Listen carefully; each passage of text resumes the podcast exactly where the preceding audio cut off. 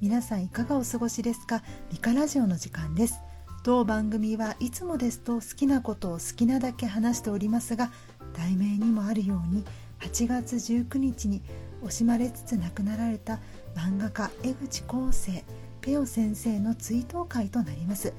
またツイッター経由で当番組ミカラジオを初めて聞かれる方もいらっしゃるかもしれません。念のためにご案内いたしますが当番組ミカラジオは2020年11月現在収益化などはしておりません。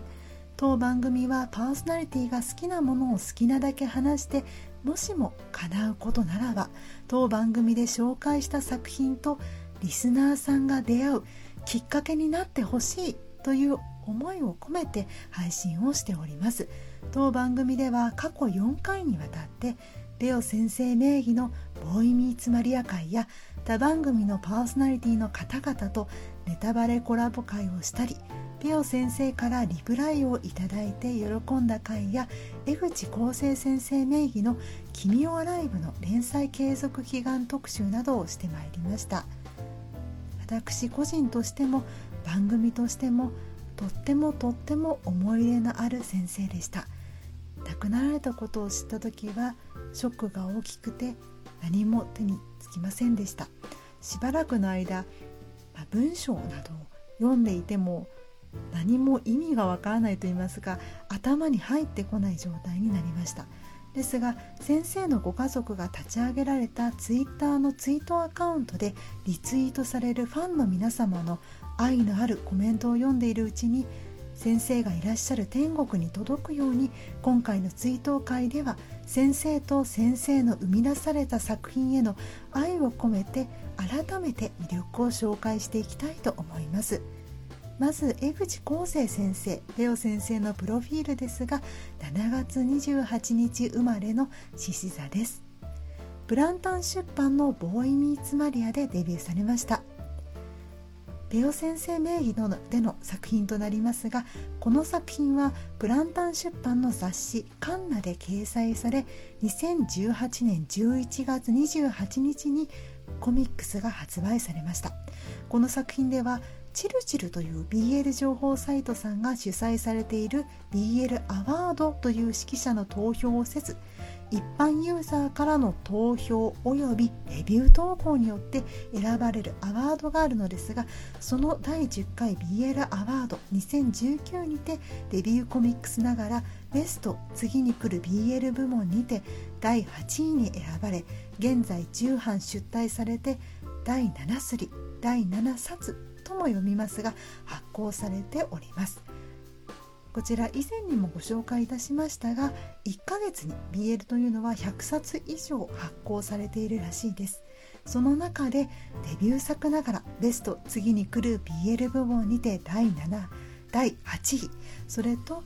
重版出題され第7冊ですよ。輝かしい実績もある先生でいらっしゃいました。ちなみに「ボーイ・ミーツ・マリア」という作品はセクシーなシーンは少ない作品でございます。どなたにも読んでいただきたい作品だと思います。どんな作品かと言いますとヒーローに憧れる大河という少年は高校の演劇部に所属するマリアと呼ばれている美少女と見まごう有馬という少年に出会ってというお話です。読まれた方はご存知かと思いますが先生は絵がめちゃくちゃうまいです。絵柄も別名義江口厚生名義で少年漫画抱えていらっしゃいますので男性女性問わず受け入れられやすい絵柄かと思います。また漫画なのですがどちらかというと映画的な場面構成に近い印象を受けました。今でも地上波で実写ドラマ化ですとか映画化ですとかぜひですねメディアミックスされてほしい作品の一つです。この作品が好きな理由なんですがフィクション作品でありながらご都合主義すぎないところです。有馬くんに対する演劇部員の反応ですとか大河の有馬へのアプローチに対しての周りの反応ですとかギャグシーンも含めフィクションなんだけどいい塩梅でリアル寄りです。作中には大河と有馬それぞれ過去シーンなども出てくるんですがあくまで2人が経験したこともしくは見聞きした情報のみ。です。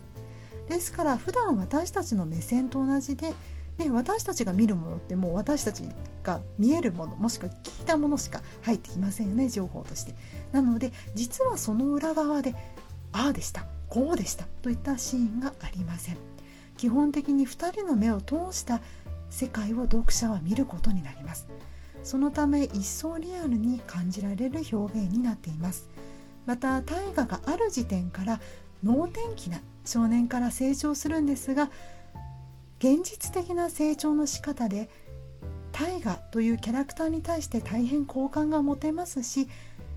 成長の仕方も飛躍した表現ではありません。そのため読者の感情が置いてきぼりになりません。またぴょん先生はキャラクターの動作と表情の魔術師なのだろうかというぐらい無駄がないです。どういうことか説明しますと作中の序盤で大河が花を片手に出会ったばかりの有馬を口説くシーンがあるのですがその大河に対する有馬のシーン。他の作品などでよく見かける表現ですとでこの口説かれたシーンのすぐ後に有馬のセリフに移ってですねすぐセリフが来るようなシーンが出てくる。そういった表現方法をとる漫画が多いかなと個人的には思っているんですがこのシーンでは大河が口説いたシーンの後丸々1ページを使ってこんなシーン展開が見られます。まず1つ目のコマで有馬が花を受け取る手のコマが出てきます。次のコマでは花を見ているであろう有馬の目線だけのコマ。次のコマではその有馬の口から下のバストショット。ページ最後の大コマでようやく有馬のセリフと表情のコマが来る。つまりですよ。このシーン以外にも言えることなんですが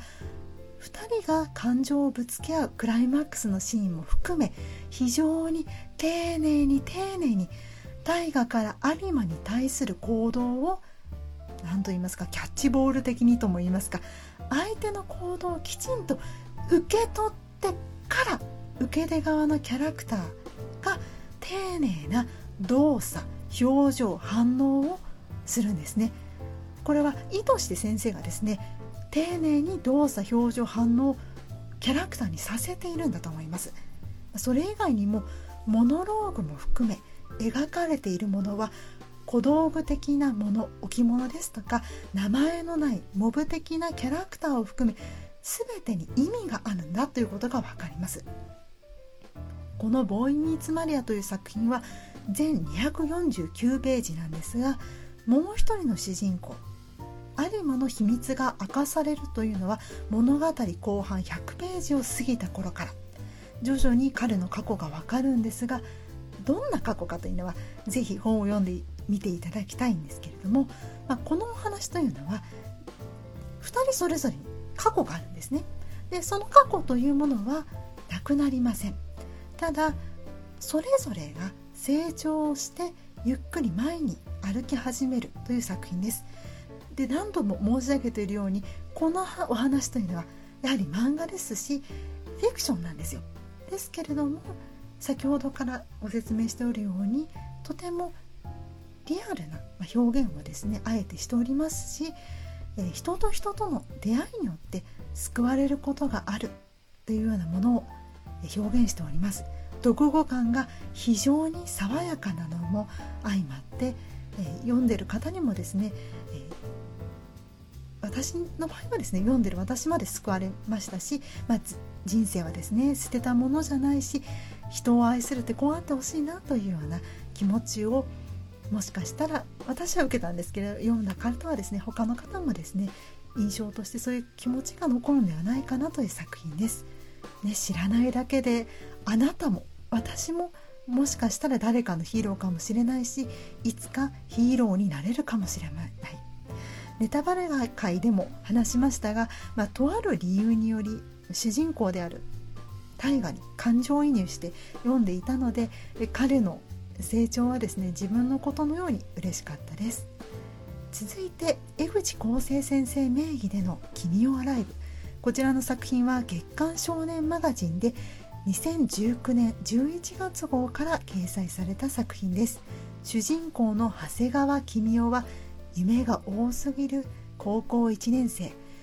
彼は夢ノートというノートにやりたいことを書いては実行する日々を送っています。そんな彼には一見ヤンキーだけど機械にも情にも熱い権田夢をなくした生徒会生徒会副会長の清高。そして君を応援する「や」のつく職業の父を持つ夢子本名梅子。という理解者が次々に現れてみんなで YouTuber を目指します。ですが君代の過去にはある秘密があってというお話です。この作品では夢を目指す若者の姿を描いています。先ほども説明したように君代は夢ノートとやりたいことを書いたノートを持っています。作中ではそのことをま同級生にからかわれたり先生に夢を絞れと言われたりもします。もしかしたらこの番組を聞いている皆さんの中にも誰かを夢をからかわれたことがある人がいるかもしれません。そんな方にこそこの「君をアライブ」を読んでほしいです。2巻にですねこんなシーンがあります。とある事情により夢をなくした生徒会副会長の清高が奇妙に対してこんな質問をします。絶対に叶わない夢にぶつかった時お前ならどうする？この問いにこの問いにですね対する君代の回答はあえて引用しませんが私が知っている中で、ね、私の人生まあね、まあ、数十年生きていた中でですよ似たような問いというのは見聞きしたことありますけどこの問いに対する質問の答えとしては個人的には最高の答えをしている最高の返事をですね君代はしていると思います。何と言ったかはですね是非皆さんの目で確かめてください。この「君をライブ」という作品は残念ながら2巻になりましたが夢を追いかけている人も夢というものを失った人も夢がわからない人も過去に夢を持っていた人もそんな人にもですね夢勇気夢や勇気を与える作品だと物語だと思っています。また公式のツイッター「君をライブ」のえツイッターではですね拝見したところえ現在発行されている2巻の続きとえネームですねが収録された特別編集のコミックス第3巻をですね先着1万名にプレゼントするというような、ものをされていらっしゃいます。でこちら応募方法や募集の締め切り日時などはの詳細はですね公式の「君はライブ」のツイッターでぜひ確認してみてください、えー、私の、好きな大好きな大好きな先生が生み出した作品がこれからも末永く愛され続けてほしいと願っております漫画を読まれる方はぜひ今回もご紹介させていただきました「ボーイ・ミーツ・マリア」と「君をアライブ」を読んでみてはいかがでしょうか。当番組が続く限りは番組内で毎年7月28日江口康生先生ペオ先生の生誕祭としてお祝いできたらいいなと思っております。私は生誕祭というものが好きなので生誕祭生誕祭として、えー、作品のことをですねまた今後もお話ができたらいいなと思っております、え、最後に親愛なる江口康生先生ペオ先生へ、え、私は先生のキャラクターたちに対する優しい目線が大好きです。先生は人間の弱さと強さを描ける素晴らしい作家でした。これからも先生の作品を大切に読み続けていきます。先生の作品に出会えてよかった。ありがとうございました。ご冥福をお祈りいたします。またえ先生のご家族の方へ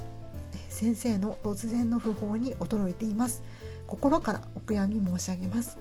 これから少しずつ寒い日も多くなってきますがくれぐれもご無理をなさらずご自愛くださいませ。えツイートアカウントを作っていただきありがとうございました。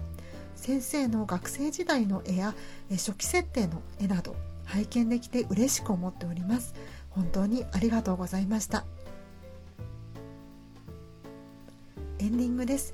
最近江口康生先生ペオ先生のお好きだった世界を知りたくてですね。先生のお好きなナルトは実は私もナルト好きなのですでに読破しておりますので、ダウンロードをしつつ積んでいた、マザー2をやるべく久々に押し入れから任天堂ニュー 3DS LL を、出してきました。少しずつ遊びたいと思います。あとですねそうそう、えー、実は月刊少年マガジンの「これが俺の好きな漫画」というキャンペーンがありまして、えー、そちらに実はですね「えー、ハッシュタグ君をライブが好き」というツイートです。こんなツイートをしていました。やりたいことが多すぎる主人公の君をが友達と夢を叶える物語。今夢がある人昔夢があった人。いろんな人に読んでいただきたい物語です。漫画ですというようなツイートをしておりました。でこの、えー、ツイートをしていまして応募してたんですが実は当選していたんですね。で普段キャンペーンには応募しないタイプなんですが「もう奇妙アライブ」の複製原価は絶対に欲しいと思い応募していました。え先日あの問い合わせをしたところですねえ近日中にえのサインなしの複製原画を送っていただけると伺いました。ありがとうございます。大切にかからあの飾らせていただきます。でこのえ複製原画の件をですねあの友人と話したところですね友人から学装してみたらというアドバイスをいただきました、えー、届き次第ですね私あの一般大学の美術を勉強してたんですけど実はその、えー、学装ですねしたことがなくてあのちゃんとしたですね学装したことがなかったので、えー、初めて学装をさせていただこうと思っております。えーね、届き次第学装ができるお店、ね、いろんなお店がありますからその中で一番先生のこの複製原画に合うようなですね素敵な、えー、額縁を見つけてですね、えー、学装をさせていただこうかと思っております、えー、複製原画は我が家の一番いい場所に大切に飾らせていただこうと思います。ここまでお聴きいただきありがとうございました。次回も聴いていただけたら嬉しいです。それではごきげんよう。